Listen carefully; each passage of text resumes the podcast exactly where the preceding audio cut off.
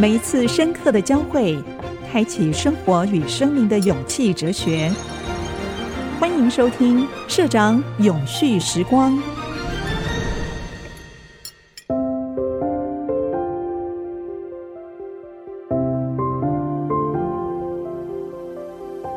嗨，永续时光的朋友们，大家好，我是电子时报的社长黄清勇。今天非常高兴邀请到我年轻一代的好朋友，是 A 小 U 的创办人、执行长郑兆刚。兆刚先跟大家朋友问个好。社长好，大家好。非常高兴请他来，是因为我一直认为说，怎么让台湾的年轻一代有更多的机会？我想赵刚一定同意哈。这个社会要发展哈，如果没有新创的产业，没有年轻一代他的创业的那种激情跟动能，社会往前推动，其实是会碰到很大的困难。同意。我们不能老是靠电子制造业赚钱了哈。赵刚愿不愿意跟朋友们分享一下哈？比如说你们现在规模有多大？那你目标市场是什么？你为什么这样做？我觉得我们在刚念大学的时候都听到很多学长创业的故事，所以刚进去的时候大家都想创业。大学当教授是很无聊的事情，但是快要到毕业的时候，大家发现说，哎，好像应该先去园区赚个钱就对了。所以我我觉得只有我们这种功课实在太差了，觉得 没有机会在园区可以好好往上走了。但是我觉得创业这个点子一直都在我心里，一直都想要做。所以，even 是我后来。在法国念书，后来第一份工作在英国的金融界工作，后来回台湾做创投。其实我脑袋一直都想要创业。然后我记得我那时候在前一份工作里昂证券的时候，其实我就想要找一份薪水好的工作。原因是我觉得我创业一定找不到钱，所以我觉得我需要先有一个基础基础对对对。嗯，其实我之所以会创业，其实也是那时候我看台湾的手机产业，也看整个亚洲的手机产业。所以那时候看到智慧型手机的兴起，啊，二零零九年 iPhone 出现。呃，然后我就看到每年这个量是在成长，但我看到那个硬体的那个 average selling price 一直往下走，所以我那时候一直在想说应该做什么事，做什么事。后来才觉得说这个 mobile internet 这个产业可能是一个 trend。在台湾做服务业的创新，哈，是，其实前面亏损，或者你碰到 COVID-19 这一段疫情期间亏损，是，它反而是一种历练。对，然后呢，它是一个进入障碍。当你亏损以后，然后又爬起来，是。别人会望而生畏，嗯，你有没有这种感觉？现在有了哈，但在那过程中是非常非常痛苦的。你你怎么去说服你的员工？其实我们在 COVID-19 来那段时间真的是很辛苦，因为我们以前做非常多的跨境的生意，我们大概是六十五到七十个 percent，在二零一九年的时候都是做跨境的民宿的预定，所以那时候可能机遇还不错，所以这个成长 momentum 都很好。但是遇到疫情来都不见的时候。其实我们那时候经过非常辛苦的一个需要调整的过程，所以我们实际上那个时候也做了裁员。但裁员过程中，我们随时都会让员工知道说我们公司的财务状况。所以在我们公司是讲叫做 transparency 跟 voice，我让同仁知道说我们在这个阶段一定得做这个动作。但我所有东西都非常非常透明，希望大家可以跟我们一块度过。大家可能不知道那个跨境的那个民宿哈，那个登录的系统啊，是这种市场哈，受到 COVID-19 影响到底有多大？我举个例子来讲哈。像华航、长总这样的航空公司，在 COVID-19 期间呢，货运的营业额将近百分之九十六、九十七，就客运几乎都不见了。那他们都不见了，你当然没有商机啊。对，因为你要做亚洲的跨境的，是是啊。那员工不害怕吗？其实非常害怕，而且我们的生意又比较特别，在于消费者在我们这边订民宿的时候，他实际上先付钱啊。所以当 COVID-19 发生在二零二零年的一月份的时候。我们其实很多订单是前一年的八月、九月、十月、十一月，他就订了日本、韩国、泰国的一二三四。所以当疫情一发生的时候，还有非常多的退。所以我们当初现金流是真的差点转不过来，因为他退太多了。所以我们常常是先收钱再做。是。所以我我想我们同仁知道，也就是说我们让公司的同仁都很清楚知道我们所有的财务状况。你你你讲起来太轻松了，不可能那么轻松。因为我很了解哈，什么意思呢？我在一九九八年创业，嗯。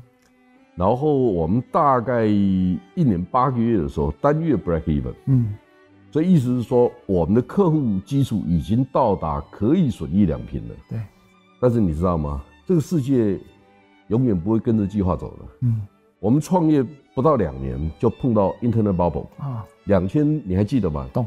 两千年三月份的时候，嗯，网络泡沫是，然后大家开始缩手，嗯，这是第一个问题。第二个问题。二零零三、二零零四，你还记得有 SARS？嗯，二零零八世界金融海啸，还有一个大家不知道的，或者大家没有特别注意的，两千年以后，台湾的笔电生产线全部往中国大陆移动，对，没错，量产的机制不见了，嗯，然后你开始会理解说，OK，那我应该怎么办？嗯，因为大量生产、大量零件的需求可能会出现在中国大陆，而不是在台湾。这个时候，对于一个提供专业知识服务的公司，尤其是以台湾电子业为核心的公司，我怎么生存下来啊？我那时候碰到最大的困难是什么？你知道吗？我的干部会怀疑我。老板，你做的决策是对的吗？好，我们开始赚点小钱以后，又开始亏钱。嗯，然后我说，这样玩下去哈，不是办法。第一个，我要投资大陆一个服务体系；第二个，我要投资英文版。嗯，那投资英文版等于再开一家公司，是是是是，对不对？所以我又开始亏钱。嗯，但是一直熬到二零零三年 SARS 结束以后。我们本业才开始赚钱，然后就开始慢慢填平。但是这个讲起来啊，现在是账面数字，嗯。但是你跟员工每天在互动，员工在看着你，他说：“老板，你行吗？” 你有没有这种感觉？有有有，绝对有，绝对有。其实我我的做法就是，我其实每个礼拜都会写一封 email 给所有同仁，叫 CK Weekly，就不断的要解释，并刚告诉他们现在情况，我怎么觉得事情会怎么发展。但是就像社长您讲的，因为大家都看到所有财务的数字。所以，当数字不好的时候，大家就会怀疑说：“哎，公司的方向到底对不对？”大家如果看到数字好的时候，就觉得：“哎，好像没问题。”但实际上，这数字的反应其实都是反映可能是早十二到十八个月你在策略上做了一些转折哈。对，但是有时候员工实在没有办法看那么远。所以，刚刚社长在前面闲聊说，有时候这个创业的人是寂寞孤独的，这我是非常非常有感觉的。你知道吗？有一次我跟那个旺宏的董事长吴敏球是坐在一起聊天，嗯，那吴董事长就问我说。哎，亲友，创业的感觉是什么？我说，你说呢？他说啊，万箭穿心的感觉，因为你永远不知道市场上会面临哪些问题。对对对。然后，如果你的干部是很优秀的一群人，他们有很多想法。对，其实我蛮佩服的。嗯，CK Weekly，你在用 CK Weekly 跟所有的员工对话的过程当中，你会把重点放在什么地方？我觉得分几个面向，第一个面向，我想要让同仁比较知道，我们公司在比较短期，就是一到三个月，公司目前的重点是什么？在我们公司非常在意，就是说你在策略上要有一个赢的策略，我们叫 winning strategy。那 winning strategy 很重要就是 where to play 跟 how to win，哦，就是什么地方你要发力，但也表示说什么地方你不做，啊，所以我们要很清楚让同仁知道，就是说在我们新创好像什么东西都可以做，但什么东西可以做的情况下，常常就不太能够成功聚焦。所以我们在短时间让同仁知道，未来一到三个月，我们公司的资源跟重心应该放在什么地方。你在用 CK Weekly 跟干部沟通的时候，嗯，你觉得落差最大的时候是什么时候？第二个就是说，你觉得最大的效益在哪里？我觉得落差最大的时候是说，像我们这样的新创，因为有时候在成长期的时候，不断的有新的同仁会进来，所以我在刚开始写的时候，有时候犯了一些错误，就是说有些事情你觉得，哎，你已经讲过好几遍了，应该大家都知道。但是在某些讨论过程中，你理解到说啊，原来不是这样子。有些事情好像你觉得很基本，大家都知道，但并不是。这第一个。第二个是说，我们在行说一个文化的过程中，在公司小的时候，其实这个文化是很自然形成的。但人数到达一定程度的时候，我们有不同外面的人进来的时候，你会发现每个人的想法其实差非常非常多。哦，当发非常多的时候，我们就觉得说，哎，这沟通跟 alignment 哈要更重要，对不对？这是我们。在这过程中不断学习，说哦，那我也让我下面的第一层的干部知道说，哎，新的同仁进来，你要花足够的时间哈，这样才能做到。那最后一点是说，其实我们这样的网络公司，其实现在很多都是远端工作啊，包括我们现在从去年五月到现在都是远端工作，将来也会远端工作。那这东西就更重要，我们怎么样做到一个大家没有天天碰面，但在文化上面又能够比较 align，而且要很有战斗力，这是我们还在学习的。不，市长，我还想问问你，您这个两千年的时候遇到这个状况，刚刚讲了二零零三、零四、二零零八，您是怎么度过这段时间？我把它归零。嗯，一九九九年的那时候，其实是亚洲金融风暴，你还记得吗？我创业那一年是亚洲金融风暴那一年。哦，但是隔了将近两年，我们开始赚钱了，但是赚不到三个月，嗯，又开始亏钱。嗯，我刚才讲说，网络泡沫是产业外移，嗯，你要开始用新的方法去面对问题。是。那我就把门关起来，我就在想说，我已经看到未来的大势。嗯，《孙子兵法》里面有一句话，叫“善战者，求之于事，不责于人”，是吧？好，所以你对于大势的理解，你要知道说，现在开始到二零三零年，如果电动车的比例会很高，你怎么可以不做准备呢？嗯。第二个，如果你知道说中美贸易大战的背后是分散型的生产体系，还有区域市场的崛起，如果你已经知道这个事情，你怎么可以不做准备呢？嗯。好，这个时候你就会想说，我愿意重新归零，愿意再投资继续亏损。嗯。然后那个心脏要很强，你就要告诉自己说，或者告诉你的干部，你们要支持我。嗯。第二个，如果公司亏钱的话，我跟你们保证，最后一个跳船的一定是我，不是你们。嗯。我一定是最后一个。是。我不会先跑。是。好，那大家都信赖我，就给我机会。另外一个，我觉得也是跟大家分享一点经验了哈。什么叫做新创？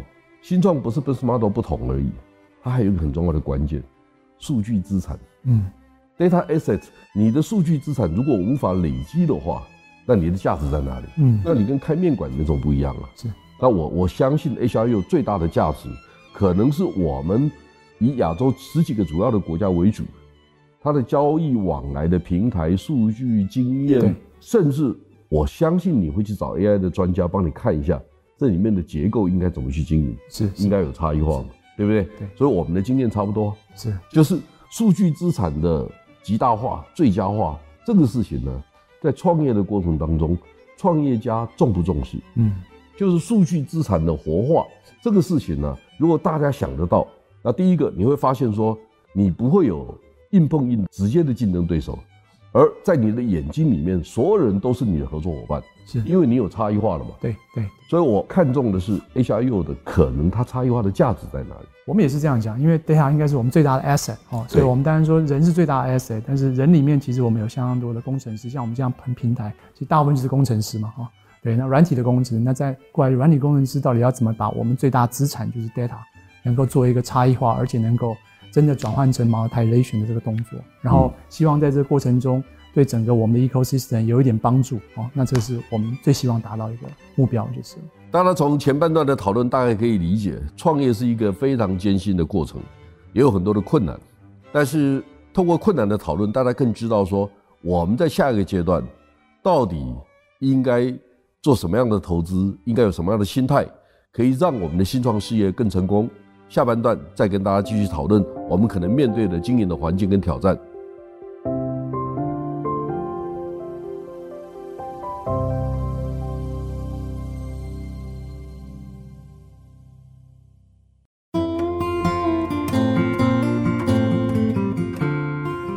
今天我们邀请到的特别来宾是 HIU 的创办人、执行长郑昭刚。大家好，我现在在想问你一个问题。台湾的这些新创企业跟软体业或软体的服务业，它对于现在的主流产业，你可以从电子谈到金融、医疗、物流都可以。好，它代表的意义是什么？其实我觉得我们实际上就是一个软体业。我们觉得透过软体，这几乎各行各业有非常多 operation efficiency 增加的过程了哈。不管是我自己在旅游业，我看到传统旅游业怎么样做这整件事情，或者是我们在跟很多的旅馆、民宿、露营，甚至是我们的金流，我们也做非常非常多金流，甚至跨境。我觉得政府在讲数位转型是很有道理，但是我觉得政府并没有一个像我们当初孙运璇院长或李国鼎这样一个国家的策略。要不然，我觉得它有非常非常多这整个 data 的整合，可以让我们整个生活的 quality 跟 efficiency 增加非常非常多。那我的感受到是说，现在真的在做政府的投入，不管是我们新创 startup 自己的投入，或者是台湾大的企业的投入，我觉得它非常非常的少，就对，我觉得是非常非常可惜，因为我觉得这已经可以提升到一个国家战略的层次了，就对。像美国，我们这最大的旅游公司叫 Booking.com 这个公司，它也这个市值超过一百个 billion 的公司，也就是它实际上就只是比我们台积电还小，它比台湾基本上所有的科技产业都还大，所以这是一个很容易做到全球跟 global 的一个市场哦。但是我觉得我们当然自己也要努力，但是我觉得这整个 ecosystem 还是在一个非常非常非常初期的一个阶段。那我们也希望说政府现在有个数位部的发展，但我们也希望国家在政策上面能够。Pick up 说这是一个对的产业，我们可以做更多更多的投资，对不对？其实我的意思说，政府最好不要碰。他们的观念是，我有个框架，你照着我的框架做，那我就愿意补贴。政府要做的事情并不是补贴，政府要做的事情是把基础环境做好，法规做好这件事情。是，我跟你讲一下我们的状况。其实我们在刚成立的时候，因为做的都是跨境，所以其实我们也觉得说，我们做这个生意好像跟政府没有关系。我们一开始成立的时候又是一个科技公司，我们还没有设旅行社，所以我们当初一直觉得说，这是就好像在电子业做事情，好像从来不需要跟政府有太多的连接。那在做的过程中，我慢慢理解到说，台湾尤其是在做服务业的新创，有一个很大的一个挑战，实际上是跟政府的关系，因为呃，我们还是有很多的业者在同样的框架上做这生意。所以我有时候刚开始做生意的时候，开玩笑跟我们同仁讲说，哎。中华民国政府是我们最大的竞争对手哈。我说，我们如果在台湾都没办法击败 local 竞争对手，我们怎么可以出国打仗，对不对？那我们一开始遇到非常多法规上的问题，说哦，原来我们要旅行社，但是为什么要旅行社？我们不是太清楚。我们的主管单位到底是哪个单位？我们没搞清楚。好，我甚至是连付钱我都发现银行不让我付钱，因为他说这个我们在做第三方支付的事情，因为我们要先拿钱。哎，我们要收外币，不能收外币，因为有洗钱。我们钱要给国外等等，我才发现说，原来我们做这生意，我们有时候跟政府保持一个对话，其实并不是想要政府跟我们帮忙，我们是希望让政府知道说，哎，我们很愿意配合，但有没有什么事情可以先跟我们沟通一下？因为一刚开始我们收过各种奇奇怪怪来的公文，发现哎，这事情你们不能做，哎，这个事情不能做，所以我们在这过程中遇到很多这样的挑战。那我们事后也有一个检讨，就是说，哎，说不定在台湾做服务业本来就是应该要跟政府有一些保持一个通话跟关系。公平的讲，做网络服务哈，必须跟政府打交道。是是，而政府最近几年的确也有进步，它不是没有进步，是好，只是说那个进步需要我们在第一线上面直接参与操作的人必须回馈。是，我们也觉得说，我们好像也要教育一下政府，因为这些政府的官员其实他们也很愿意学习，但是因为没有像。呃，一些新的刺激跟想法。当我慢慢跟政府沟通一次两次，其实我也觉得说政府是可以改变的。是是，是，我我反而觉得说，哎，我们在外资的时候也是这样，就好像感觉跟台湾本地的市场的连结度不高。所以当我们在抱怨这环境的时候，我觉得这不对。所以这几年来讲，我们心态其实做了很大的转变。我每次都跟同仁讲说，哎，政府不是我们最大的竞争对手。我说我们要跟政府一块沟通跟教育。我们现在甚至把我们每个月订房的资料都主动提供给交通部的官员，因为我有时候跟交通部官员讲说，哎。我们政府这个补贴政策很特别，我们总是在旺季旅馆民宿最不需要补助的时候，然后政府推出补助措施。那我们这种做平台很讨厌补助这个措施，因为政府的补助措施都是需要线下，而且要呃旅馆民宿当场要退钱哦，这对整个数位化其实是一个 reverse 的过程。但政府不清楚，政府也不知道这个暑假到底订单状况怎么，他完全没有资料。对，所以我现在反而跟同仁讲说，哎，我们要在政府面前，我们在公司内部很 transparency。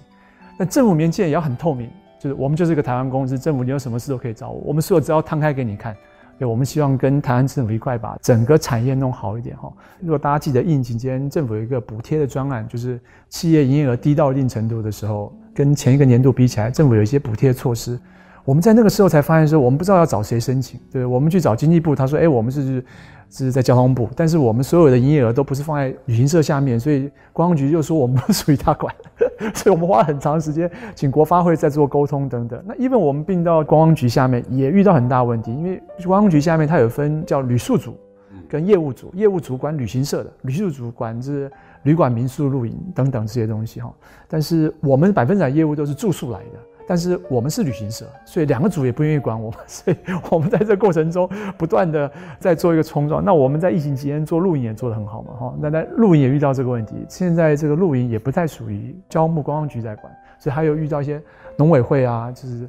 因为它是属于山坡地啊等等，对对对对，对对对，所以我们其实以前不太重视，我们叫 government relationship，就是 GR 这个部分。现在其实我们有 dedicated，不断在跟政府沟通，只要政府想要沟通，或者是我们自己有一些呃事情想要觉得政府应该往这方向走会好一点，其实我们现在其实稍微比较主动的，不是被动。所以我们经过这两三年，尤其是在疫情期间，因为我们大部分的资源都投在台湾，我们反而觉得这两三年我们跟政府的关系有一个很好很好的发展，而且我们也觉得说这是我们的责任，对不对？因为我们如果想要 build 一个 ecosystem，政府还是一个很重要一个 partner 哦。那我们也觉得说这些事情我们做一定要公平，也就是我们不会因为说我们是一个平台要求给我们怎么样资源，但我们会让政府知道说，哎，做这个事情哦，从我们 data 跟平台角度来看，这实在是不太 make sense。就这是有一个更多更聪明的方法可以做，你要不要看一看哦？对对对，那我觉得政府这两三年是我们有看到它改变了哈，当然就是恨铁不成钢，但是希望它再做快一点。但是我觉得就是慢慢慢慢有往好的方向走的。你认为在台湾发展观光旅游哈，最大的困难是什么？我觉得大家都想要赚快钱，嗯，大家不愿意做比较长期、对好的跨域投资，所以来过台湾，包括我们的平台都这样，就觉得他不会有那种 return 的客人。我们当中因为可能刚开放大陆观光，团很好赚钱，所以我觉得这整个旅游的话题跟深度，真的要把 service 做到一个精致，而且让他想要再回来第二次，再回来第三次，我觉得这需要一点时间了哦。对，嗯、但是我觉得。这是我们现在台湾还不足的地方。我们对文化的深度的养成，同意。这个时候就像您讲的，为什么我们谈的是快钱，嗯，而不是说他愿意再来、再来、再来，嗯，Why？嗯，我们为什么去京都去了很多次，愿意继续去？嗯，我们现在到首尔、到韩国去，我们好像是除了首尔之外，开始去理解，哦，原来韩屋，你知道韩屋吗？好，韩国传统的房子。最漂亮的地方在泉州，庆州也不错。我意思是说，我要让大家深度去理解的时候，你愿意去了一次，去了第二次，去第三次。对，你知道我第一次到韩国济州岛，我真的被济州岛当地人对于爱惜他们当地的风俗民情的那种热情啊，是被感动的。嗯，那是一九八二年，嗯，四十年前，嗯，所以济州岛到今天为止，它为什么旅游做得好？那我们。